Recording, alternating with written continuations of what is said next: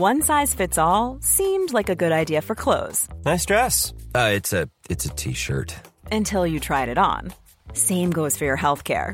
That's why United Healthcare offers a variety of flexible, budget friendly coverage for medical, vision, dental, and more. So, whether you're between jobs, coming off a parent's plan, or even missed open enrollment, you can find the plan that fits you best. Find out more about United Healthcare coverage at uh1.com. That's uh1.com. Many of us have those stubborn pounds that seem impossible to lose, no matter how good we eat or how hard we work out. My solution is PlushCare. PlushCare is a leading telehealth provider with doctors who are there for you day and night to partner with you in your weight loss journey. They can prescribe FDA-approved weight loss medications like Wagovi and Zepbound for those who qualify. Plus, they accept most insurance plans. To get started, visit plushcare.com slash weight loss. That's plushcare.com slash weight loss. Hold up. What was that? Boring. No flavor. That was as bad as those leftovers you ate all week. Kiki Palmer here, and it's time to say hello to something fresh and guilt-free. Hello Fresh. Jazz up dinner with pecan-crusted chicken or garlic butter shrimp scampi. Now that's music to my mouth. Hello Fresh. Let's get this dinner party started. Discover all the delicious possibilities at hellofresh.com.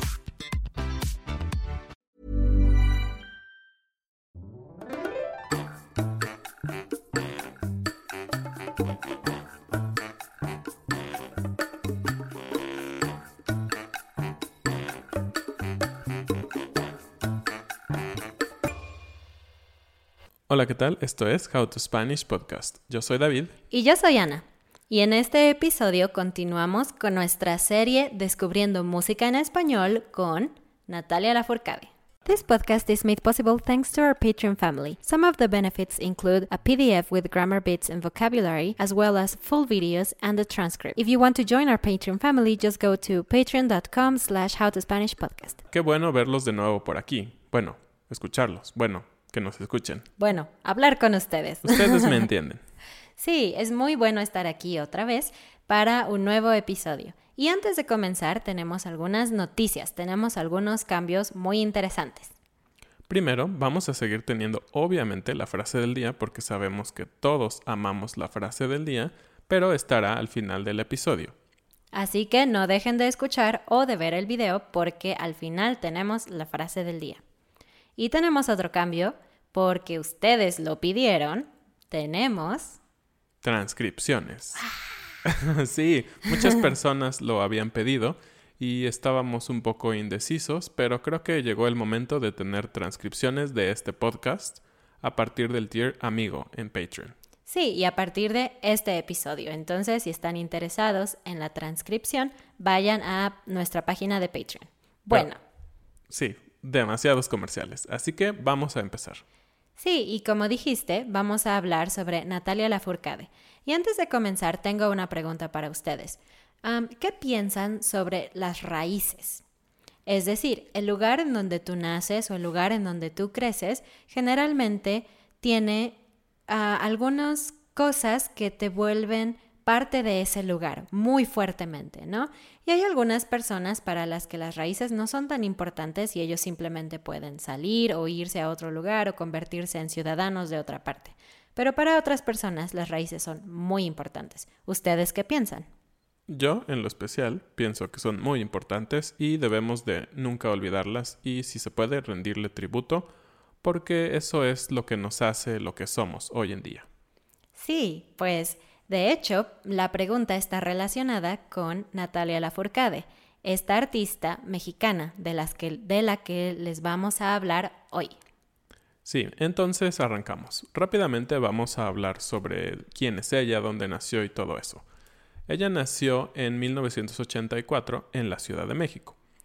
Y su padre era músico y, y daba clases en la UNAM y también su mamá era música y tenía un método de enseñanza musical que se llamaba McCarthy. Y ella probó este método con su propia hija. Entonces yo creo que es un método que funciona muy bien. sí, exacto. Bueno, Natalia vivió la mayor parte de su infancia en Veracruz, exactamente en la ciudad de Coatepec, que es realmente muy pequeña. y obviamente estaba muy rodeada de música y arte. ¿Por qué es importante hablar de Veracruz? Bueno, porque mucho de su música está influenciada por Veracruz, y en Veracruz se escucha algo que se llama el son jarocho. Seguramente ustedes no saben exactamente cómo suena el son jarocho, pero conocen la canción más famosa del son jarocho, que es... Para bailar la bamba. Exactamente, La Bamba. La Bamba que se hizo famosa en 1958 más o menos por Richie Valens, realmente es una canción del son jarocho, es decir, es una canción clásica de la historia de la música de Veracruz y tiene una influencia que vamos a escuchar.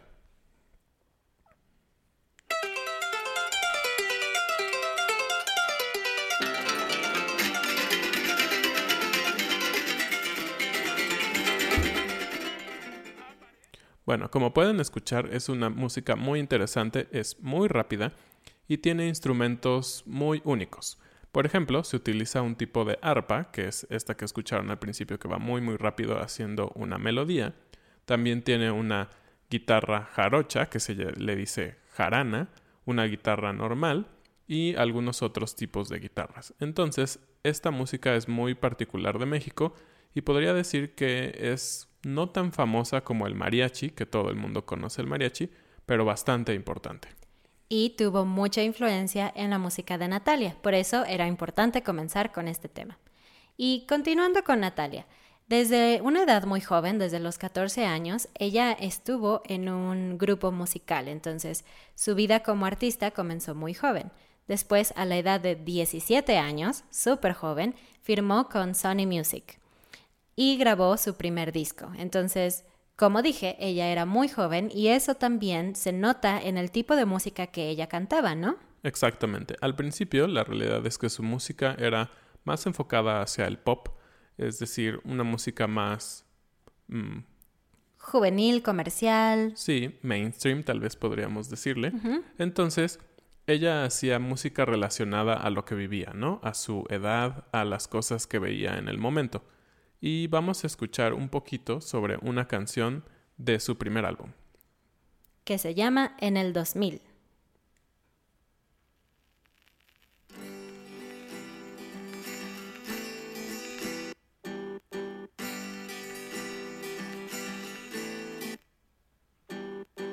En el 2000 busco hombres de París, un cerebro inteligente que no se emborrache en viernes.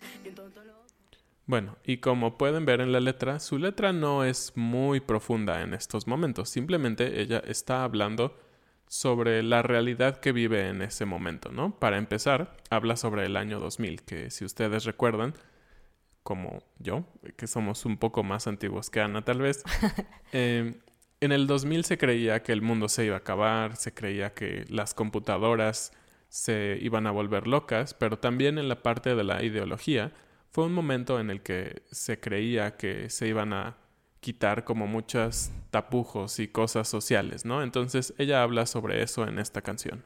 Así es.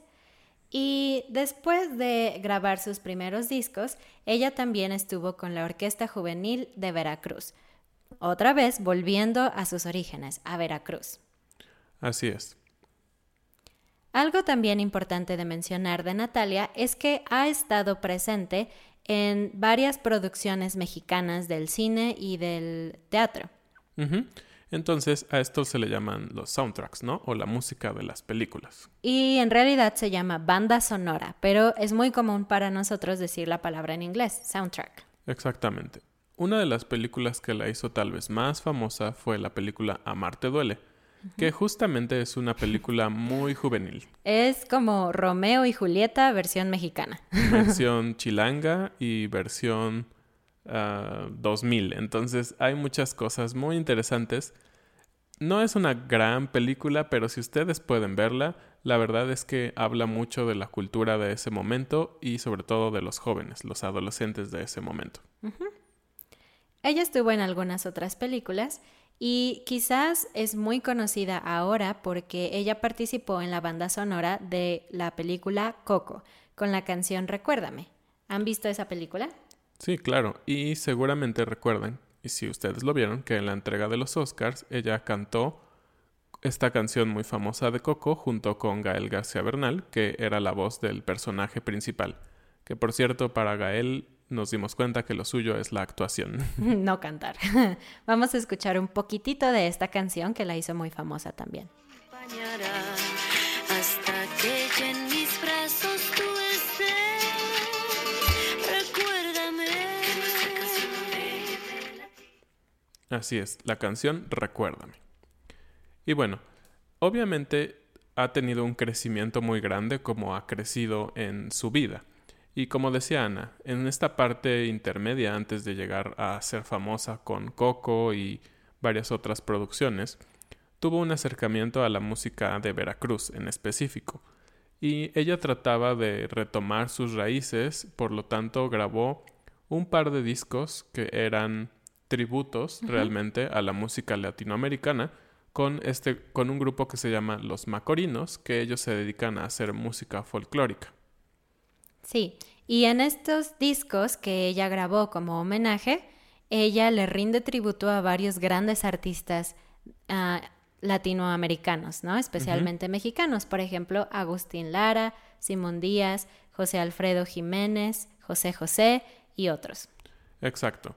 Y bueno, conocemos de la historia de la música mexicana que Agustín Lara fue una persona muy importante dentro del cine de oro y la época en general de oro de la cultura mexicana. Entonces, eh, él estuvo casado con María Bonita o con... María Félix. Exactamente, que era una de las actrices de la época de oro del cine mexicano. Y era considerada una de las mujeres más hermosas del mundo. Exactamente. Entonces, esta canción es muy emblemática no solo para Natalia, sino para la cultura mexicana. Y que ella, que es una persona joven, retomara esta canción, significa este nexo, ¿no? Que ella quiere hacer entre el pasado, la historia y la actualidad.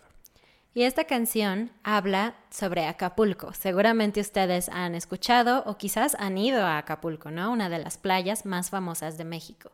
Entonces, esta canción es muy emblemática, pero también es como un poema, ¿no? Esto es lo que tenía Agustín Lara, sus canciones son como un poema. Chéquense la letra. Dice, mm, te dije muchas palabras de esas bonitas con que se arrullan los corazones, pidiendo que me quisieras, que transformaras en realidades mis ilusiones. Oh, es súper tierno, ¿no? Sí, la realidad es que si ustedes buscan un poco de la música y sobre todo la letra de Agustín Lara, él era un poeta, no por nada, él era muy importante para la cultura mexicana y de hecho él también era de Veracruz y su casa en Veracruz ahora es un museo, así que si en algunos de sus viajes a México planean ir a Veracruz, les recomendamos ir a visitar su casa. Hay un piano y algunas cosas interesantes. Y aquí está un cachito de la canción. Con tus manitas, las estrellitas las enjuagas.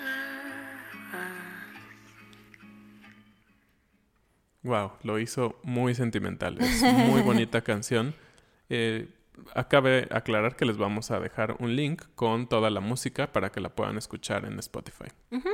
Y algo más antes de pasar a lo siguiente es que Natalia es conocida por ser un puente entre las generaciones, como ya dijimos un poquito hace un momento. Estas canciones no son la- de la época ni siquiera de mis padres. Entonces yo no debería conocer estas canciones. La lógica dice que se habrían perdido durante los años, pero las conozco, puedo cantarlas y probablemente mis hijos las van a conocer. Y no es porque mis padres las cantaran para mí, sino porque artistas contemporáneos como Natalia han decidido recantar o rehacer estas canciones y por eso yo las conozco. Así que muchos de las personas de nuestras generaciones conocen canciones antiguas gracias a Natalia. Exactamente. Y llegamos a un punto donde queremos hablar de uno de sus últimos discos, Hasta la Raíz. ¿Por qué este disco es importante? Bueno, este disco sobre todo tuvo un gran recibimiento por parte de todos los críticos y en especial en las plataformas digitales. Debutó siendo el número uno en iTunes, Deezer y también estuvo en el top 10 de Spotify México, pero también en el top de la categoría global, es decir, no solo en la parte de Latinoamérica y México, sino fue muy famoso en todo el mundo. Y de hecho, me han dicho algunos estudiantes y conocidos que en Estados Unidos, sobre todo en la parte sur, ahora ella es muy, muy famosa. Y es genial porque canta en español. Sí, solo en español. De hecho, también obtuvo un ah, disco de platino y un disco de oro en Italia y ha tenido seis nominaciones al Grammy Latino por esta grabación. Y una de las canciones se llama, como el disco, Hasta la raíz. Y esta canción es muy interesante porque además de que tiene un poco de este ritmo del que les hablamos, el son jarocho, pero con notas más contemporáneas, no es exactamente son jarocho, es una mezcla. Ella habla sobre las raíces específicamente, ¿no? Sobre em, que ella lleva sus orígenes en el corazón y lo protege. Sí, y es un poco lo que les decíamos, ¿no? Más o menos dice así, la verdad es que me gusta mucho, mucho esta canción, tal vez sea mi favorita de ella como músico. Dice, yo te llevo dentro hasta la raíz, y por más que crezca, vas a estar aquí, refiriéndose a va a crecer en su vida, ¿no? Va a madurar. Y aunque yo me oculte tras la montaña y encuentre un campo lleno de caña, no habrá manera, ni mi rayo de luna, que tú te vayas. Es decir, ella dice, no importa lo que pase, si yo me voy de este país, si vivo en una montaña alejada, la raíz que llevo en mi corazón de lo que ha sido su pasado nunca se va a ir. Sí, de hecho ella misma dijo en una entrevista que en esta canción ella habla sobre la fuerza que lleva adentro y que las raíces son lo que nos sostienen y aunque nosotros crezcamos como un árbol, nuestro origen siempre va a existir allí. Wow, qué profundo. Sí, entonces vamos a escuchar un pedacito de la canción. Cuando escriba tu nombre en la arena blanca con fondo azul, cuando mire el cielo en la forma cruel de una nube gris, aparezcas tú una tarde. Como pueden escuchar y como les decíamos, tiene un poco esta influencia de del son jarocho con el tipo de instrumentación, pero claro, su voz es diferente. De hecho, su voz ahora, contra la voz que escuchábamos en las primeras grabaciones, sigue siendo muy dulce, suave e interesante, pero ahora es un poco más madura, no es tan infantil. Eso también demuestra cómo ha ido creciendo desde el año 2000 prácticamente o 97 hasta ahora. Y ella también ha experimentado con algunos ritmos, ¿no? Ella tiene algunos ritmos muy específicos, pero parte de rendirle tributo a las raíces latinoamericanas es hacer algunas de sus canciones en otras versiones, por ejemplo, cumbia. Hay una canción que me gusta mucho que se llama Nunca es suficiente, que habla de un amor mal correspondido. Todos sabemos cómo se siente eso. Y ella hizo una versión en cumbia. Vamos a escuchar un poquitito de esta canción.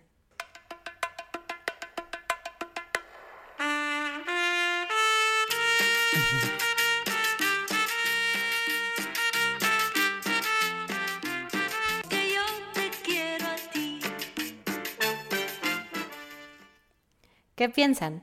Ah, como les dijimos, tenemos una eh, lista en Spotify. Pueden escuchar la versión original y la versión cumbia. Díganos cuál es su favorita. Y como les habíamos dicho por ahí en el video de Drexler, en particular a nosotros no nos encantan mucho estos ritmos, pero claro, los respetamos y son interesantes, la verdad. Sí, y como decía David, él mencionó a los macorinos. Ella grabó un disco con ellos que se llama Musas, volumen 1 y volumen 2. Y en este disco está la canción La Llorona. Si ustedes recuerdan, en el pasado, cuando hablamos sobre las leyendas urbanas, hablamos sobre La Llorona. Esta es una leyenda muy famosa en México de la época de la colonia. Y existe una canción que se ha vuelto famosa alrededor del mundo. Y ella decidió hacer una versión de esta canción también. Vamos a escuchar un poquitito.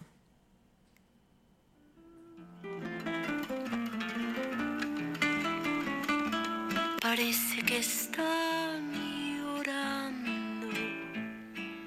Ay de mí, llorona, llorona, llorona tú eres. Es una letra muy triste y creo que su voz es perfecta para esta sí, canción. exacto. si ustedes no recuerdan la historia, los invitamos a que vayan a ese episodio. Y la realidad es que es una historia un poco triste, pero escúchenla o léanla por ahí.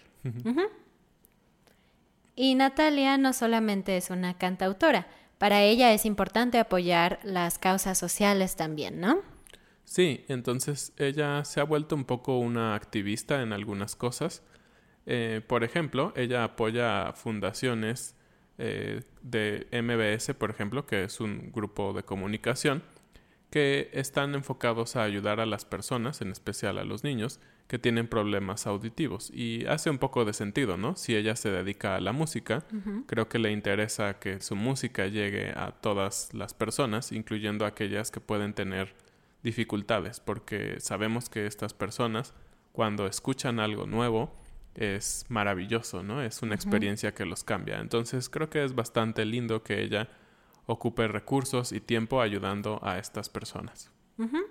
Ella también participa en otras fundaciones que proveen ah, techos para personas que no tienen casa y también ella es miembro de la Sociedad Internacional de Valores de Arte Mexicano, entre otras cosas. Y no solo eso, Natalia también está involucrada en la política mexicana. Sí, se involucró un poquito con un movimiento que se hizo muy famoso hace algunos años, cuando el que fue presidente Enrique Peña Nieto era candidato y fue a la Universidad Iberoamericana a dar un discurso. En este discurso hubo protestas y también hubo una mala manera de llevar el caso de los medios. Entonces, los medios dijeron que los estudiantes habían provocado al, al, candidato y que lo habían hecho sentir mal y varias cosas que no les gustó mucho a la gente de la política. Entonces los jóvenes se organizaron y a través de YouTube eh, hicieron videos diciendo sus opiniones y sobre todo diciendo que no los iban a callar, que ahora la libertad de expresión era de nosotros, ¿no? Del pueblo, y que podemos alzar nuestra voz a través de los medios de comunicación por Internet. Y este movimiento se llamó Yo Soy 132. Cabe decir que originalmente eran 131 jóvenes de la Universidad Iberoamericana, pero después varias personalidades, incluida Natalia y algunos reporteros, se sumaron a estas protestas y por eso es yo soy 132. Soy uno más que no está de acuerdo. Exactamente. Este movimiento fue muy importante durante varios años. Su última participación fue en el año 2014, pero tuvo un gran impacto en la sociedad mexicana y en cómo los medios de comunicación manejan los temas políticos. Exacto. De hecho, ella se involucró tanto que hizo una canción al respecto eh, y que habla sobre el derecho de nacimiento. Bueno, ese es el nombre de la canción y realmente lo que quiere decir ella es que el movimiento que se generó es solo un medio para hablar sobre la libertad de expresión, sobre la libertad de pensamiento y que la gente tiene el derecho de nacimiento de decir lo que piensa. La letra dice algo así. Es un derecho de nacimiento, es el motor de nuestro movimiento, porque reclamo libertad de pensamiento, si no la pido es porque estoy muriendo. Es un derecho de nacimiento, es una sola voz, un sentimiento y que este grito limpie nuestro viento. Y esta letra la escribió tomando frases o ideas que las personas a través de las redes sociales compartían con ella. Eso es muy interesante, ¿no? Wow, sí. Fue muy listo y muy interesante. Y vamos a escuchar un poquito. Esta es la última canción.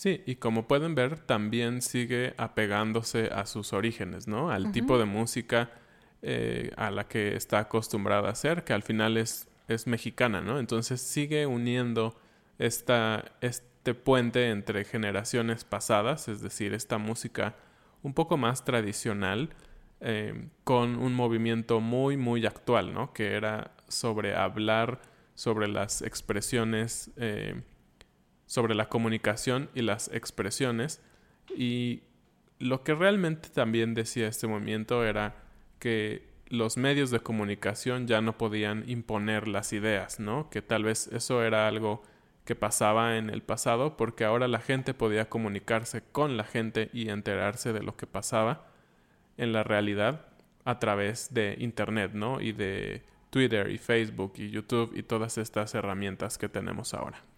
Así que después de este episodio y cuando escuchen su música, nos gustaría saber cuál es su opinión sobre Natalia. Y tenemos la frase del día. sí, y la frase del día es... De tal palo, tal astilla.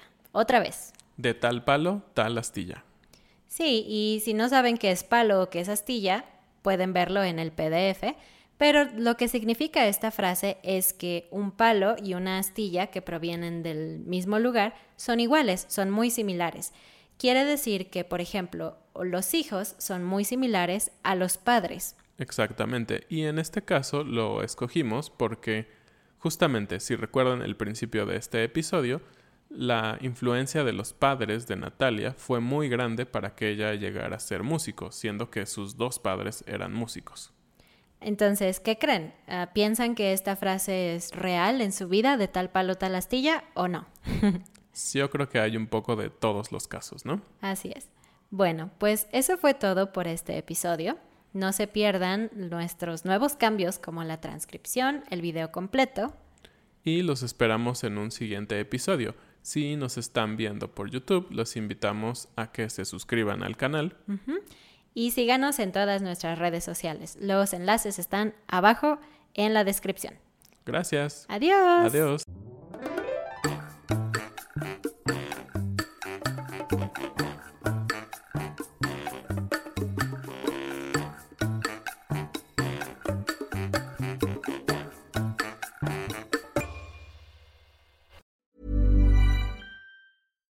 Hi, I'm Daniel, founder of Pretty Litter. Cats and cat owners deserve better than any old fashioned litter. That's why I teamed up with scientists and veterinarians to create Pretty Litter. Its innovative crystal formula has superior odor control and weighs up to 80% less than clay litter. Pretty Litter even monitors health by changing colors to help detect early signs of potential illness. It's the world's smartest kitty litter. Go to prettylitter.com and use code ACAST for 20% off your first order and a free cat toy. Terms and conditions apply. See site for details. Ever catch yourself eating the same flavorless dinner three days in a row? Dreaming of something better? Well, HelloFresh is your guilt free dream come true, baby. It's me, Gigi Palmer. Let's wake up those taste buds with hot, juicy pecan crusted chicken or garlic butter shrimp scampi. Mm. Hello Fresh. Stop dreaming of all the delicious possibilities and dig in at HelloFresh.com. Let's get this dinner party started.